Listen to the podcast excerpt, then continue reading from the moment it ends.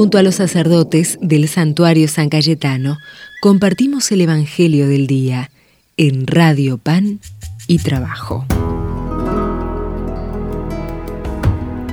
¿Qué tal? ¿Cómo están queridos amigos, oyentes de nuestra radio? Nuevamente desde el santuario San Cayetano nos encontramos compartiendo una vez más la palabra de Dios, compartiendo la presencia de Jesús y su Evangelio. Nos vamos a poner en su presencia en el nombre del Padre y del Hijo y del Espíritu Santo. Amén. Nos dice Jesús en el Evangelio según San Marcos. Jesús subió a la montaña y llamó a su lado a los que quiso. Ellos fueron hacia él y Jesús instituyó a doce para que estuvieran con él y para enviarlos a predicar con el poder de expulsar a los demonios.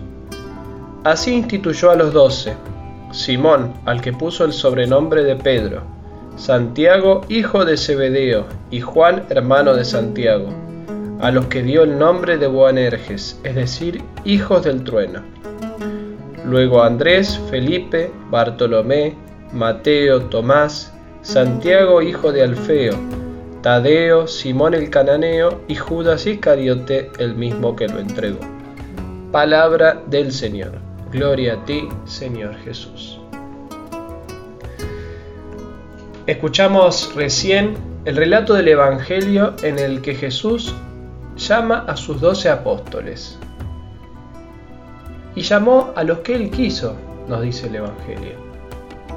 De los que él quiso, hombres sencillos, pescadores de Galilea, hombres humildes, que tenían grandes fragilidades también. Fíjense que el último Judas Iscariote, el mismo que lo entregó. Y Jesús llama igual.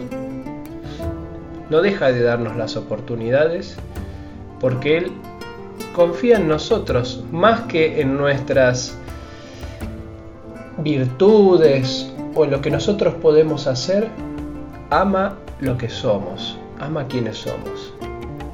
Jesús, Dios no ve las apariencias como hace el hombre. Y así llamó a los doce apóstoles, los doce apóstoles a los que la iglesia después fue renovando hasta el día de hoy.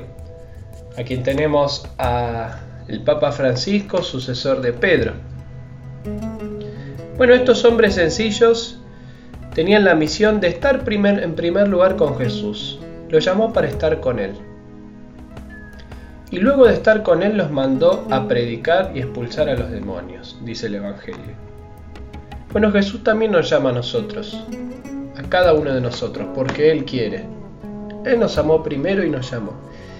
Y en primer lugar nos llama para acercarnos a Él.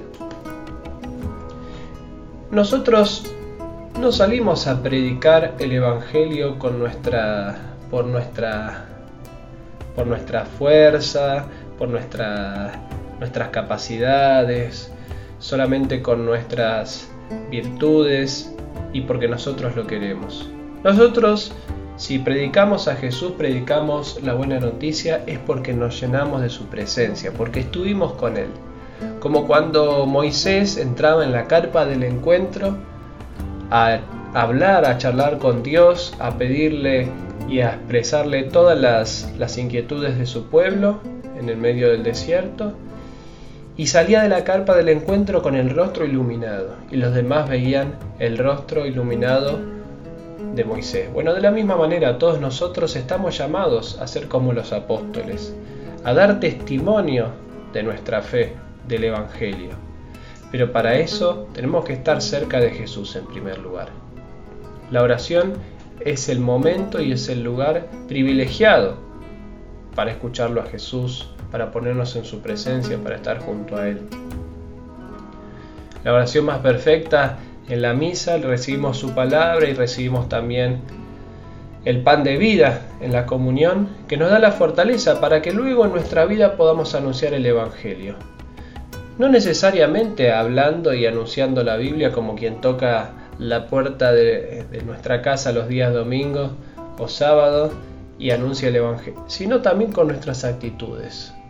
Eso es lo fundamental.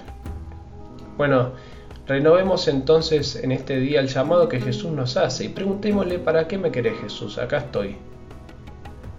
Y no nos olvidemos de darle un tiempo en nuestro día, en nuestra semana, en nuestra vida, a Jesús, para estar junto a Él. Es lo mejor que podemos hacer. Te invito a que desde donde estés, en este momento puedas cerrar tus ojos y pensar en aquella persona que hoy necesita de la bendición de Dios. Que pongas en las manos de Jesús también todos tus deseos e intenciones. Y juntos recibimos la bendición de Dios. Dios y Padre bueno, derrama tu bendición sobre todos nosotros que somos tus hijos. Renovanos con la fuerza de la fe, escucha todas nuestras intenciones, bendecí a nuestros seres queridos y concédenos aquello que hoy nos está haciendo falta y que te pedimos con fe y devoción. Descienda sobre todos nosotros la bendición de Dios Todopoderoso, el que es Padre, Hijo y Espíritu Santo. Amén. A veces me pregunto por qué yo y solo me respondes porque quiero.